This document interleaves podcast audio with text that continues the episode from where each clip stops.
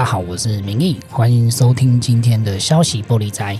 那一样呢，我们先来介绍一下今天的来宾。第一位是我们的战略专家小肖，大家好。第二位是我们的印度通阿帆，嗯，大家好。好，小肖阿帆好，我们今天一样来回到这个这个乌俄战争哦。乌俄战争其实已经经过了哦两个月，非常非常的久，将近两个月啦。然后呢，嗯、就是。其实战争其实战况焦灼到现在哦，方相信大家都有在网络上看到一些小粉红啊，就是人们对枪说什么啊，乌克兰如果。如果乌克兰真的能挡住这个哦，这个俄罗斯军队哈，那他们应该厉害到可以直接打到莫莫斯科。啊，怎么说？俄罗斯什么只出了三成力，是不是？对对对对，就是啊，这个一定是老大让他的什么之类的啊。结果那七成不拿出来。对对对，他就呛，就是小粉红就呛嘛，呛说什么啊？这个要不然你打到莫斯科看看嘛？哎，结果呢，好死不死。哦，我们的这个俄罗斯老大哈，俄罗斯老大这个最近有一条军舰“俄莫斯科号”就被打沉了，对，真的打中莫斯科了。而且而且乌克兰是真的打到莫斯科，对对，没有在他是在没有任何海军的情况下就把莫斯科舰打沉了，这个是一个非常不可思议的一件事情。那是不是我们请小肖来帮我跟我们分享一下说，说怎么这件事情到底怎么会这样发生呢？对，这件事情其实算是算是呃。近期来一个非非常重大的军事新闻哈，因为因为这个我们就就如刚刚民意所说的，其实莫那个乌克兰是没有海军的，对啊，因为没有海军，你在面对一个没有海军的国家，你居然会丧失制海权，这个这个这个这个确实是让人家觉得简简直是匪夷所思啊，在阴沟里翻船的感觉。对对对对对，首先介绍一下这这艘莫斯科哈，这个莫斯科号跟乌克兰渊源还真的很深。比较大的阴沟，这样。对，他是黑海帆船呐，他现在是在黑海。对对对，对，而且而且他跟他跟那个乌克兰有很深的渊源，为什么？因为他其实就诞生在乌克兰啊，因为这艘船哈，其实是是是是那个呃苏联的那个苏联呃苏联时期的时候叫做光荣级。啊，那目前俄罗斯大概有五艘所谓的巡洋舰哈，因为巡洋巡洋舰在现在的舰种分类中是属于比较大型的。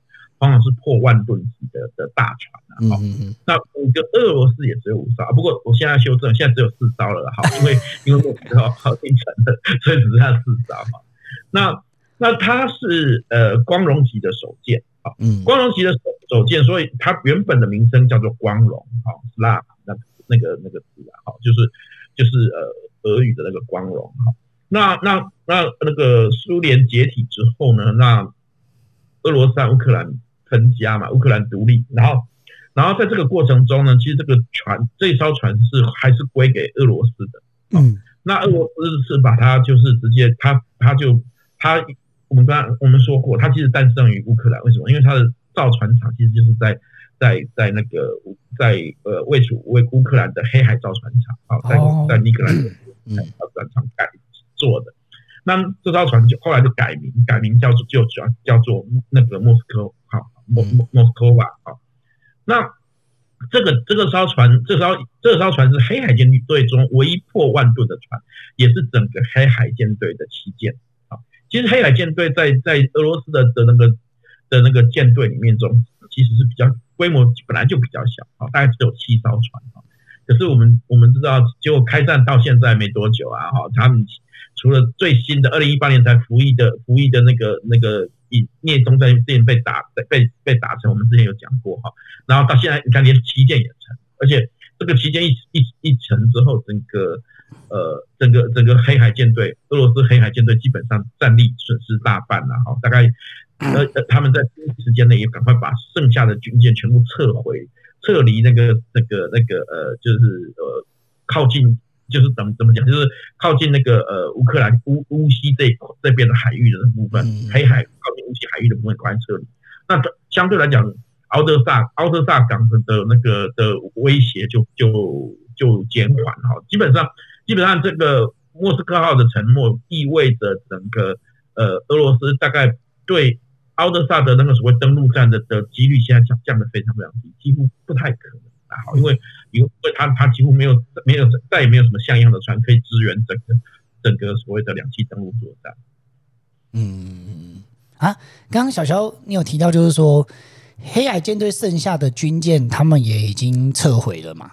对不对？撤离对，撤到撤到乌呃，就是说我们看克里米亚，把把整个黑海大概可以分分成两两边嘛，对，一边是一边就一边我们要靠奥德萨，就靠乌西这边，嗯、另外一边就呃交那个战事焦灼的那个亚速海这边。嗯，那他他们因为为了要保存舰队实际上把把所有的舰队都撤往这个方向去。哦，他他在被被被那个呃。乌克兰的导弹击沉，因为乌克兰那个莫斯科号莫莫斯科号之所以被集成，其实是被呃乌克兰的 一款叫做叫做那个呃海王星哈的那个反舰飞弹发射两两发击中，啊击中它的那个舰体的中段和尾段，然后引发大火，然后然后大大概施救不利了哈，那个因为那个俄俄罗斯黑海舰队的救援船，大概一一个晚上经过一个晚上后才。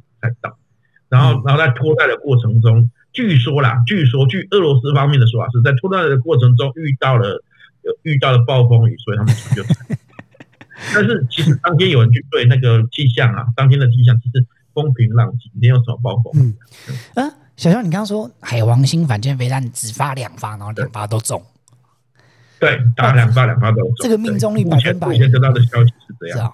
这跟打电动一样，比打电动还夸张啊！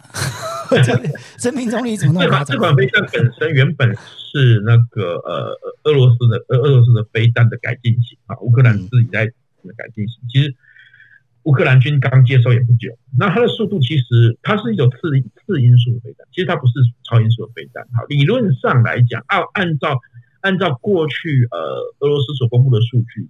呃，光荣光荣级这种这这种这种大大的巡洋舰本身本身的综合战力很强，也有也有非常多的那个防空飞弹。理论上它它有三层的防空防空系统，结果居然可居然完全没有发挥作用，嗯、然后两枚两枚飞弹都击中。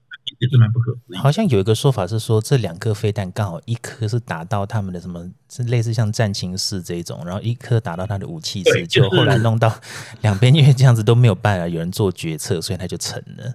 我不知道是不是今天在、嗯、其实他就是因为其中一枚打到了中段哈，船船舰中段那个地方，这个中段那个地方刚好是剑桥的地方啊，剑桥的地方大概那个剑，尤其的它的它的上部结构上面应该是有了他们的那个，就是他们的。剑桥指挥室的部分，所以所以据说他们的那个指挥系就是整个指挥系统大乱，然后但是它同时它的下部的地方好像也打到了油库，燃烧到油库，所以那个大火大火不可收拾啊，就是这一一发不可收拾。其实它第二发打到建尾的部分的时候，其实那个冒的烟就没那么相对来讲没那么就大家经过现场经过的船舰拍下来的照片来看得出是这样，但中段的起的那个损害就非常严重。嗯。在左旋这样子，大概是打进去的位置在在在那莫斯科科号的左旋中段的这个，也就是刚好它的关键弱点就是就是被人家打到。对对对对对对，这听起来真的是蛮不可思议的啦，对不对？因为对对对，因因为小肖呃，身为战争家家一定很清楚，就是说要在海里面找到一艘船，本身就不是这么容易的事情啊，对不对？对，而且它是从这个这个两颗飞弹还是从陆上发射哈，而且。而且这这两颗飞弹理论上对对那个呃，至少俄罗斯自己号称的号称的那个他们的的那个舰队防空系统来讲，不是太难防御的东西的的的目标了哈，因为它是呃低音速，它不到不到不到，那就是亚所谓的亚音速是不超过一马赫的速度，那它好像它的速度好像零点七零点八左右而已，好那。这种相对来讲是拦截难度比较低，它不像像台湾，台湾有有一个台台湾的台湾的台湾台湾海军的的那个大杀器雄三是二点五马赫，那个就很那个就很难拦截。嗯，那这个东西这个连一一一一倍音速都还不到啊，所以其实照说以现代的现代的防御系统来讲，本身应该是照说是可以拦截得到，但是我也看过一些专业的分析是说。其实这艘船的设计上面哈，因为它本来是老船，不断的在改进升级哈，那有不少的弱点。好，其实让这这让这艘让让这颗飞弹哈，其实其实等于说有个死角打打进来，它就是就就算你看到了，就是呃莫斯科号看到了，其实其实打不到，打不到，让它所以进来，对对对。所以说它的反舰它的反导弹系统是有问题的啦，对不对？有一种说法是这样的哈，但是这些但是。有趣的就来了，这些反这些这些反导弹系统都是中俄那个当初俄俄罗斯等于说呃大力宣扬、大力 大力吹嘘，但是有部分还是中国也有引进的。哦，是这个。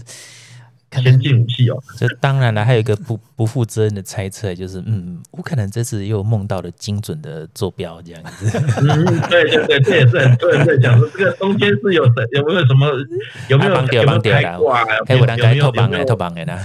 对对对对对对。不是他按按照据说目前有有一个说法，因为只是说他们是先利用呃无人机进行干扰。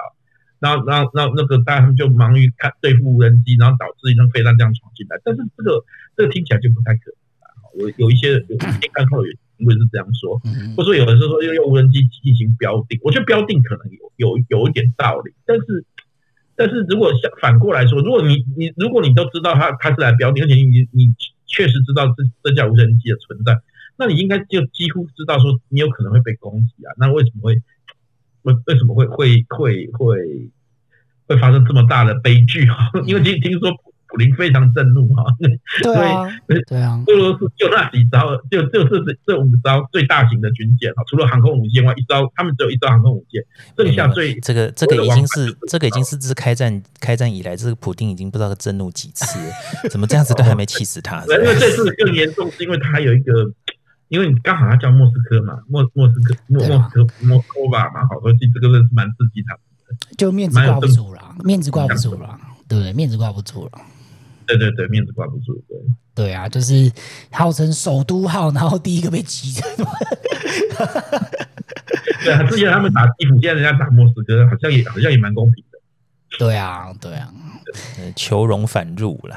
哎，这个 对对对对，这个所以啊，所以据说台海舰队的司令当场就马上被逮捕啊，现在据说被被、哦、被被逮捕。其实这个我觉得，如果看得懂的人，应该都觉得，我突然对台湾有一点信心，有点信心啊！这个二中二，而且还是都是重重要部位，我真的觉得是。这个对啊，而且就是他们所谓的万吨万吨巡洋舰呢，对不对？中国最近也是常常最近还在吹所谓的万吨大驱啊，零五五啊，对啊，那对啊，那这个到底能不能挡得住，都没有人知道。哎、啊，中国。要清楚一点，熊三是二点五倍的海王星哦。对对对，可不是零点八的哦，是这个的三倍速度，速度不是三倍。对，好，这个希望习近平可以记在脑海里哦，对，不要轻举妄动。嗯，我想他对上海是比较会轻举妄动。哦，对哦，阿范刚好提到这个上海嘛，相信这个各位有在关注这个中国新闻的台湾人朋友们哦。就一定知道，最近上海好像特别特别奇怪哦，就是有点像我们上礼拜讲的这个斯里兰卡世界奇观之一哦。世界奇观不是只有南亚有，东亚也有哦。这是那小夏的方式，我们可以来分享一下我们最近听到就是中国上海最新发生的事情嘛？哦，上上海上海最近的那个封城其实非常的夸张，好像上海封城已经超过一个月了啊，就是差不多。嗯，封超过一个月哈，他们原本预计在四月的，呃，一其中一区嘛，他们分成有，他们人家说叫鸳鸯锅法嘛，就分成浦东和浦西，然后其中一区要先先从四月五号清明的时候就要就就要就就要解封啊，另外另外另外一区再换这样子，再开始这样子，啊，结果轮流解封哦，原本预计是轮流封城。对对，轮轮流就一一边先封，另外一边不封，然后然后另另一边另一边解封后，另外另外一边才封这样子。嗯、这个的时候，被人家称为说鸳鸯锅，鸳鸳鸳鸯锅锅分分隔法，因为它隔着那个条黄那那条黄浦江嘛，这样分成浦东浦西这边这样子。嗯，结果没有想到，时间到了四月五号呢，那个那个该解封的也没没解封，然后、哦、然后。然后那个另外一边也也封也封了，于是全程就陷入了这个整个严格封控的状况。嗯，突然鸳鸳鸯锅鸳鸯锅中间的那个那个隔板不见了，全部都全部都封，全全部都封。然后然后然后然后这严重到因为很多。上海的市民就相信政府讲的啊，这个是封控四五天嘛，他们误会，他们是封你，他是封那个隔板的、啊。对，你不知道吃鸳鸯锅的时候最没有道德，就是把中间那个隔板弄掉嘛，红汤变白汤，白汤变红汤这样子。对啊，很难都会啊啊！他现在现在就是变成说，因为因为他们原本很多上海的市民相信政府讲的，所以他其实其实他的生活物资准备，就他们想说，哎，就封了四五天，所以准备个四五天的食物，觉得也就够。嗯、就想不到现在你进进进入都接近一个月。我我比较好奇的是说，以上海人的这种，就是从清国晚清时代就是以刁民为主，就说，哎，他们家还还有这么多人会相信政府，哦，我只是觉得，嗯，对这个我比较意外，这样。哎，我觉得，因为他们可能 上海人当时有有一个自信啊，就是觉得觉得说，全中国什么城市都会封，就上海不会封。好，因为因为从过去过去从从武汉肺炎开始。开始到现在为止，哈，就是说从从从武汉爆发爆发这个这个疫情以来，到现在为止，他们其实都没有没有被那个嘛，他们、啊、他们其实都没有真正的像中国这样执行严格的风控啊，他们也也有，那他但是而且上上上海还上海地方政府之前还会进行某种呃，对中央来讲，对中国的中央来讲，就是所谓的阳奉阴违的的所谓的。的精准风控，哈，他们他们叫他们叫精精准，他们精他们就用这种所谓精准风控、精准隔离的方式，嗯嗯，那那那那可是可是现在变成是呃，其实应该说中中国的中中央介入，他现在就是进行全程封控，就就这个就造成上海人非常的不爽啊，所以所以所以最最近发生非常非常多非常非常多哈上海人火大的事情这样。我觉得，因为这刚刚包括生命危险了。我我觉得刚提到那个，诶，讲到那个阿帆讲到那个上海人怎么会相信政府？我觉得他们不是相信政府，因为据我所知，像我有看过几个住过上海的台湾人的 YouTuber，嗯，他们其实对于上海跟比如说像台北好了，就是最大的印象的差别就是说。哦，上海什么都很方便呐、啊，出门就不用带现金嘛，嗯、全部都数位化交易啊，然后就是到哪都有的吃有的玩，对不对？支付宝真棒，对，对，所以他们有可能他们是全世界的天龙人了，他们不是只只是中国的天龙人，是全世界的天龙人。纽约对他们来讲都是乡下这样。对，就是变成说他，我觉得他们是有可能，就是说没有想到上海有一天会直接被打回石器时代。几乎是这样子，他们现在就是包括。很多悲剧嘛，有上医要去医院没办法去医院，然后、啊、然后要要做急诊不能洗肾，就就因为这样这样死掉很多嘛。对啊，还有被弹噎噎死的也有嘛。对啊，像说像说那个在中国他们那种民间国师嘛，那位经济学家郎咸平，就还查一下资料说，哎，他其实是台湾出生的啊。对，对觉得他后来就是跑去后来先去香港嘛，然后再去中国发展，结果后来没想到说就是。反正他也是隔离期间，就后来就是他老他老妈就是九十几岁的老妈，也就是等着要做核酸报告才能去就医，就中间这样拖拖拖一拖啊就走了。然后就就这个有名的网红经济学家，后来也是说什么他要出门啊，赶去医院啊，就等他什么都瞧好之后，发现说嗯，给不给点钱呢？就对，因为全部都封控了，计程车计程车也没有没也没有出来，对。他们整个城市的物流物流是中断的状态啊，对不对？对，他们几乎等于是全部几乎全部封中断，只有你政府允许的才能才能行动。像像这个，而且最讽刺的是，像刚刚阿帆主讲这位郎郎咸平，之前他还特别说，你看全全国一盘棋哈，这个中从这个中国中国这就是中国力量哈，这。那个什么支持动态清零啊之类的这种东西，这样。对对对对，美国这个东东西做的最好，他不断的替中国洗地球、洗白，结果结果一样嘛。你不管你再怎么样粉头，不管大或小，你再怎么粉红，铁拳制裁制裁下来的时候，一样是无情的。哎，小小阿帆，这个说到这个封城哦，实在是让我觉得很奇怪一个地方，就是说，其实你去看一下欧美国家。哦，甚至是像比如说台湾好了，其实我们都是渐渐的往这个解封的这个目标开放共存嘛。对对，台湾是还没有啦，但是欧美几乎都已经是管制的那些政策都已经渐渐的放松很多。嗯、但是中国它居然走一个完全相反的路哦，这个 这个这这个这个其实就是很多人觉得很可疑的地方了哈。对，就是为什么他要走一个全面风控严控？因为这个其实坦白说，大家也可以看嘛，看到现在。看看现在上海的惨况，其实之前他在其他地方，比如说西安，比如说其他之前的其他各城市的的风控，其实都也都出现这很大的问题。可是大家就发现说，其实你这样做，对于看起来好像说哦，他们是说要清零，嗯，要要将要要把要要彻底的消灭这病毒。可是你可以看到，这么他们已经清零这么多次了哈，病毒有没有被消灭？没有啊。好，可是最可是因为你你因为要全面的风控，你的你必须要停市、停业，然后停工。好，那这样那这样的的对那个民生经济的影响其实是更大的。嗯，那这个时候大家就不免好奇啊，哈，你为什么坚持要这样做？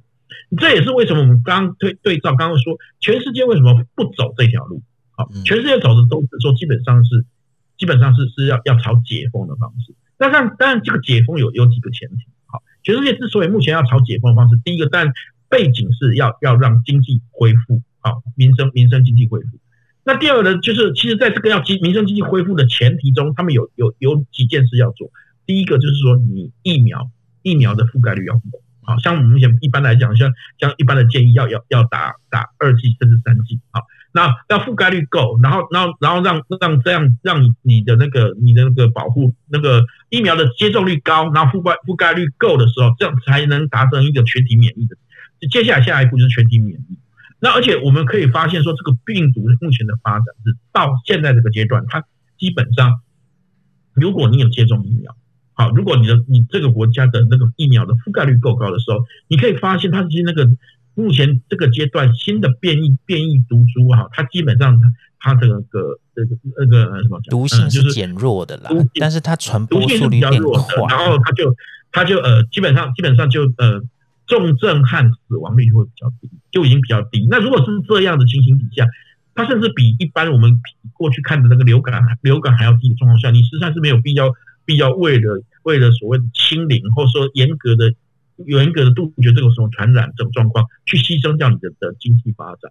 所以你可以看到对照来看，你看看我们附附近近邻的日本和韩国，其实他们前一次也是一样，同一时间他们也是在最近的时候又又又又那个确诊率又拉高，对不对？可是他们有没有打算要要继续继继续继续警戒警戒隔离？没有，他们还是要继续决要要朝所谓。解封的那个路，对啊，最最近其实印度也是在说有进有新一波的疫情升高，可是目前印度官方好像也觉得没有在必要说像去年这样子封城、拉四处四处 lock down 这样子。对，因为全这个现在目前全世界都发现这件事，而且目尤其像新一波的后，他们都有一个前提，就是如果这个新一波的都起来，因为病毒会不断变异，我们之前有有有讨论过哈，就是说其实病毒这个病毒跟病毒本来就是一个。不稳定的结构嘛，啊，不不稳定的结构，它其实不断的，反而不断就会变异哈。你变异，每次变异，你就要为了这个东西去去去做，其实没有必要。所以，如果这个病毒所产生的所产生的，比如说它致死率和那个和那个重症重症率不高的状况下，其实其实他们他们一般来讲，目前全全世界大部分的的方向都是要走一个群体免疫，或者说与与它共存的病毒共存的路径路径。但是只有中国很奇怪，中国是坚持要清零。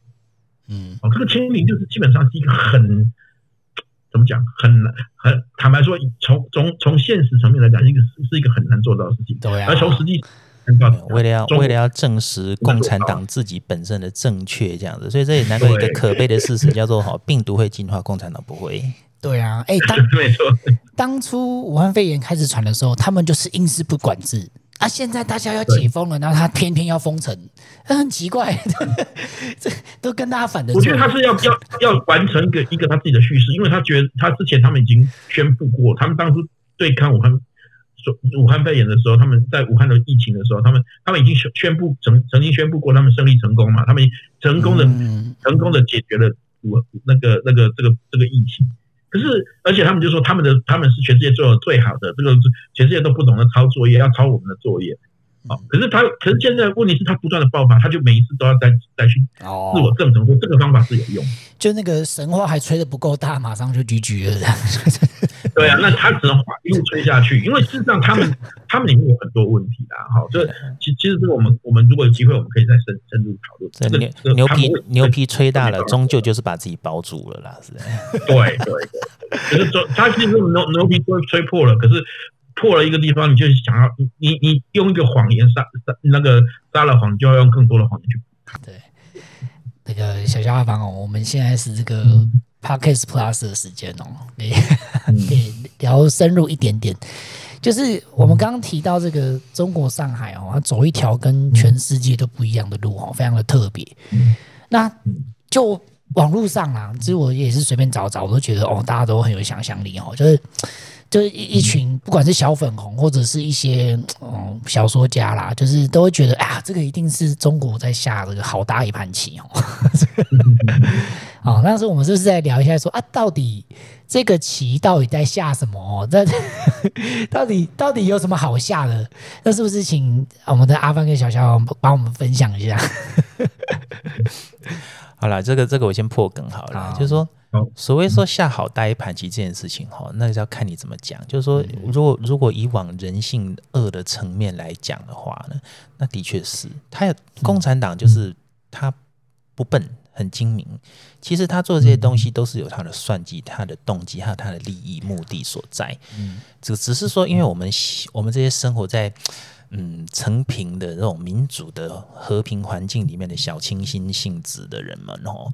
就是我们大概很难去度量说人怎么有那么强大的恶意。对，你看，就是说以以他们阿公啊这个这个事情来讲，你有没有发现他们从来不让他们中国人打国际的疫苗？嗯、那一定要让。其实那个那个讲白就跟日月神教里面那种三思脑神丹其实很像，对，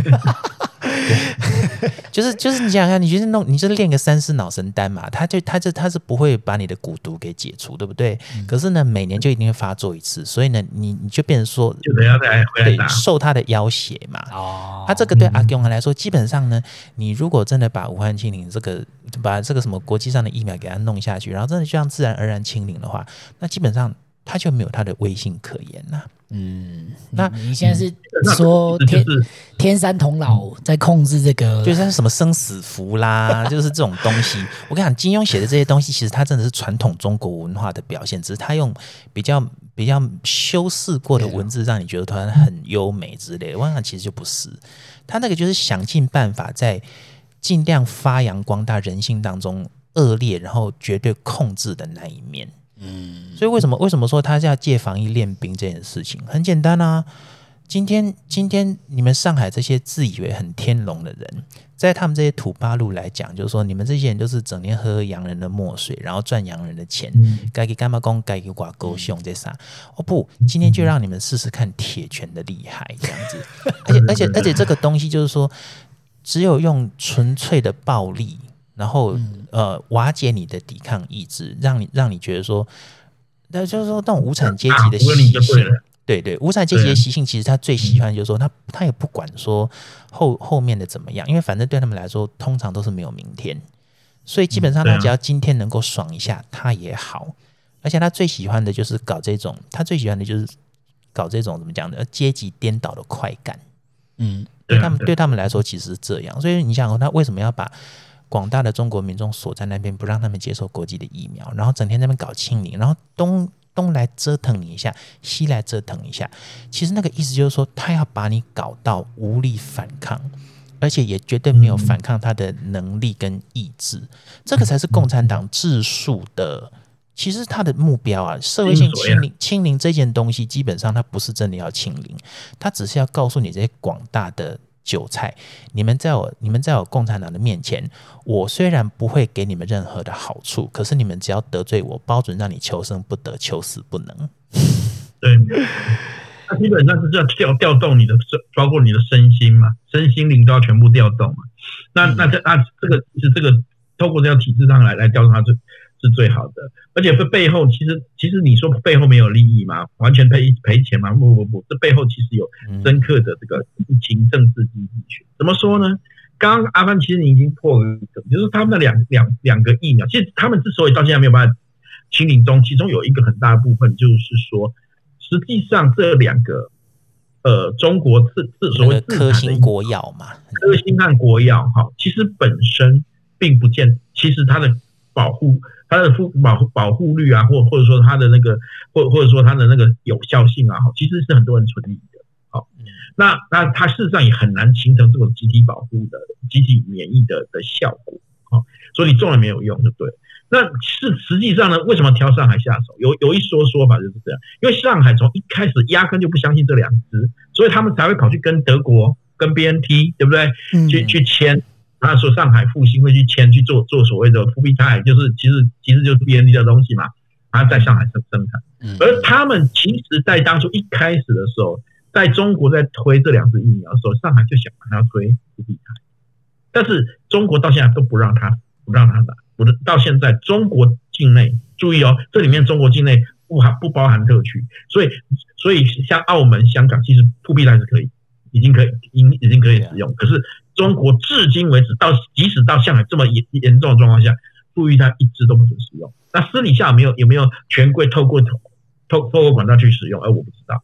好，所以这里面也也带出另外一个故事嘛。当初当初为什么一堆人说，一堆人抢一直在台湾一直吵着说要说为什么要为什么要打这些其他的，要打 A Z，要打莫德纳，我要打打 B N T，为什么就 B N T？B N T 其实不是最好的。对啊，好，甚至在国际间的表现也没有，确实不是最好。像有有一个国家赌这个就赌错了，就是以色列，打到第四局。可是为什么台湾有一群一群人迷信成这样？为什么他们就是在炒作？因为这这批药业，两岸权贵药业，就他们就想要销这批，因为他们当初已经已经先生产好，准备要等核准了，就可以再从上上海开始使用。结果眼看着那个药药是有期限的，都快过了。哎，那没有办法，就是复必泰争议那一次啊。所以上海人现在还是打，上海人现在是打不到复必泰的，对不对？没有啊，都不行。到现在还是不行，到现在中国没有人可以打复必泰。我是说，除了香港、澳门、澳门以外，但是中国没有一个。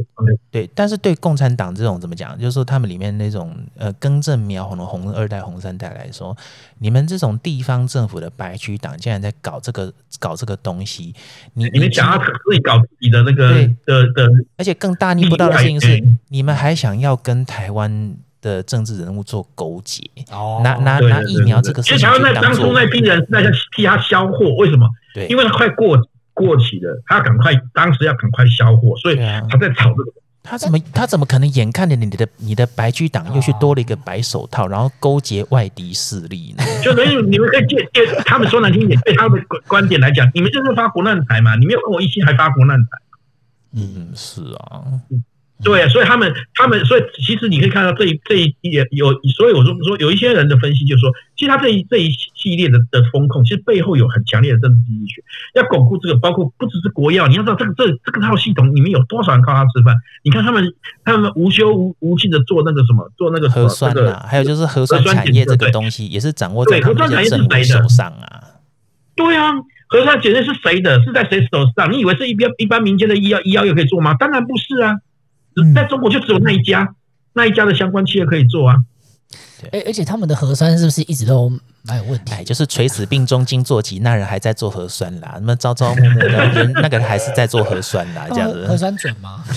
不是啊，他那个核酸的做法就是已经不重要啦、啊。现在不重要，现在很多人就说他本来没有没有没有没有没有那个什么，本来是阴性的，要去做核酸检测，反而反而因为群聚嘛。我现在不要管他怎么整，群聚嘛，你反正就是群聚啦。他就跟你整天天验，周周验，你总有一天会被人被人从被我从阴性变成阳性啊。一定会把你验到验到为止嘛，验到你阳性为止。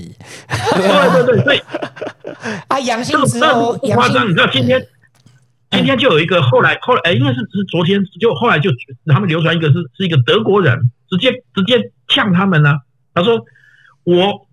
我就我我就我之他好像是这之前已经被送去方舱过后的，他已经阴性把他送回来，现在后来又通知通知他说，你要再去方舱，他他老大就不爽了。我们这边全部都是阴性，他就说用英语讲，他就打电话，他就不不肯，他不肯不肯去那边报道。他说你有本事你叫你们卫健委派人来派人来做再说，嗯，好派人来就说，而而且你如果你做如果真的我有本事你就叫警察来来来来来来来。来抓我，然后直接痛骂中国政府，说中国政府是非常的荒谬，然后然后非常没有组织，然后而且而且还扬言，他说他说他说他他他会他有他们的那个领事领事馆，他会跟他们领事馆报告，他会他你们要这样做，我就要要把他闹闹在国际间闹大这样。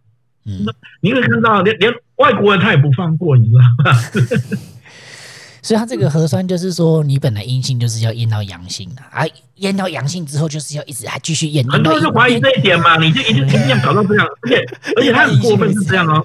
对，我我们像台湾台湾，如果你验到，比如说你你发你你是阳性，对不对？你你可能就是你要做自主管理，你要隔离，对不对？嗯。他们不是，他们今天你这有一栋楼有一个人被验验出可能是阳性，那全全整栋楼甚至整个社区就封。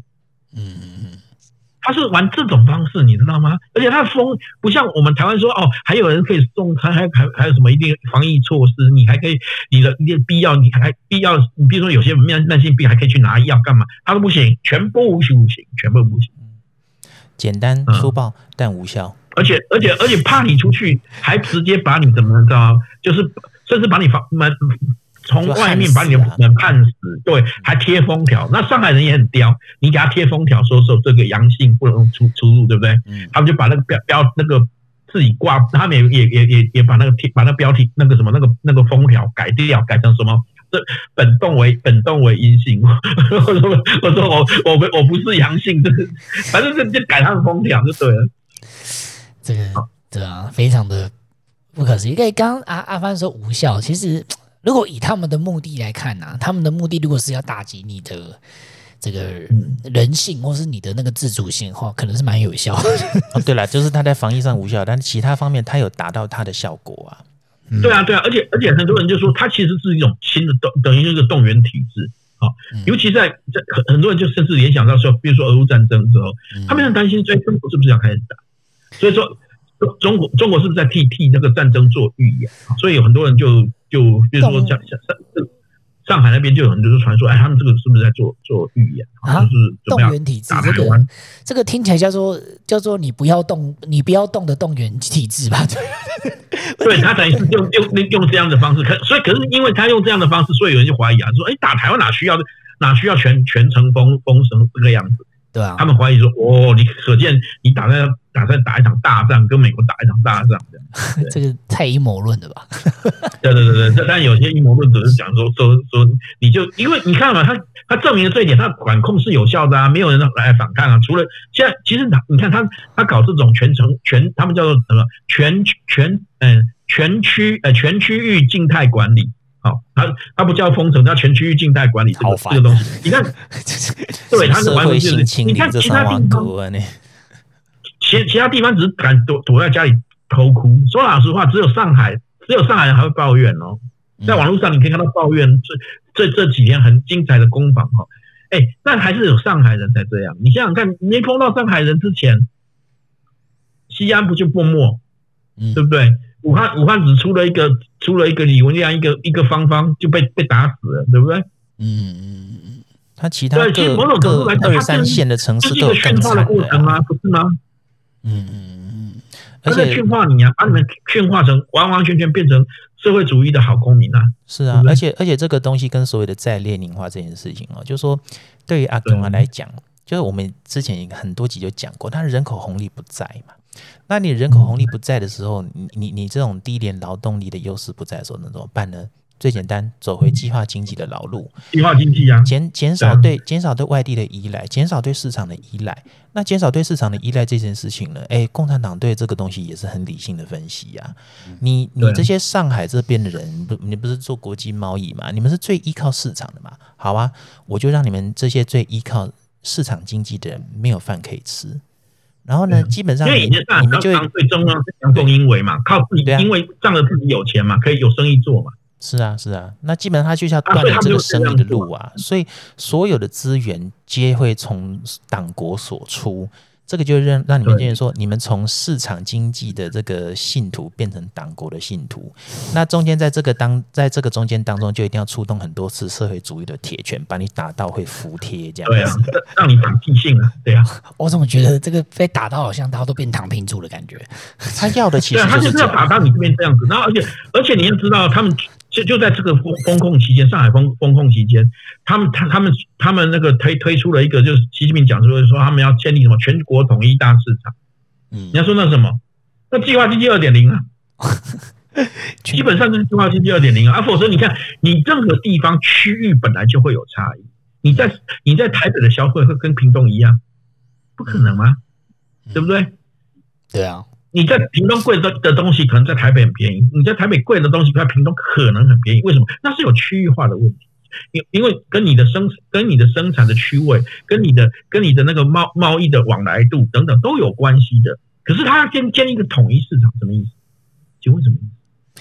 它其实里面没有什么具体的的措施，可口可，可是它里面里面的里面却充满了这种政治的语言和教条。是哦，是可口可乐要全国一致吗？没有，他要他要你相信可口可乐是党生的，统一价格啊。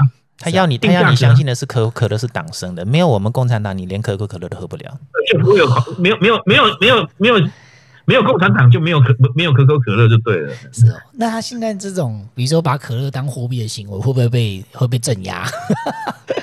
这一定会打的啊！这搞搞不好以后以后就会搞不好以后会看到这种人用这种私下交易会被以什么违反金融法交违违违反金融法交的的那个来来来。黑市是永远存在的啦，就连就连说在毛泽东在恶搞就是什么他们大跃进，然后全国饿死几千万人的时代，那时候黑市是最发达的时候。这个东西在中国历史上面，你知道黑市为什么存在？黑市为什么会存在？就是你的经济失灵才会存存在黑市啊！对啊，对啊。你市场失灵了，才会出现存存在黑市啊！就是人们的需求没有办法在市场被满足嘛。对，你如果在在市场上可以公平的公平的交易，获得获获得获得有效率的交换的时候，你不可能会去寻求黑市啊。对啊，讲到讲到当当所有的货品，当所有的服务在市场上消失，而且你只能透过所谓的配，透过所谓的所所谓的的分配的时候。数据分配或国家管理的分配的时候，那么黑市就会就会猖獗，而且你管得越严，黑市就会越厉害。对啊，而且连那时候是连共产党的高官自己都在弄黑市啊，去拿奶去拿奶粉啊，对啊，要进口的奶粉、进口的药品这些什么东西的。接下来会不会？苏联铁幕时代，苏联也有黑市，你知道吗？会会不会上海会不会出现这个黑市版的 Uber？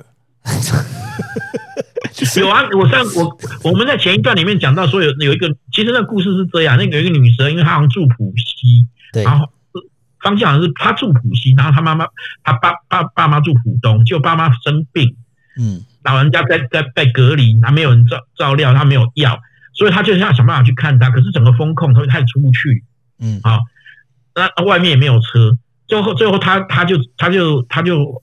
去先骑那种像我们的 U 那个什么 U-Bike 那种东西哈，那骑骑骑很远啊，根本骑不到啊。他他先，但是他先研研究好路线，就是他先躲开那些那些检查点，嗯，然后呢，然后呢，在路边拦了拦了一件，他们停在那个就送物资、送蔬菜、送配送菜的那种那种空的空的货车，他就拜托拜托里面的司机说载他过去这样子。那其中有一位司机就觉得就是说不忍了这样。于心不忍，对，看一个小弱女子、小女子这样子，不于心不忍，就载她，收她六百六百人民币，哦，他一趟收收他六百人民币，你自己算看多少钱哈，然后然后呢，就把它藏在那货柜里面，嗯，然后就带带她带她过去这样，然后这是第一次，然后然后他要离开的时候再再 call 那个司机，那个司机在司机上把他接出来。就一回生二回熟嘛，这样。对对对对，后来好几次，因为他送药嘛，几次都其实都是透透过那个司机帮忙。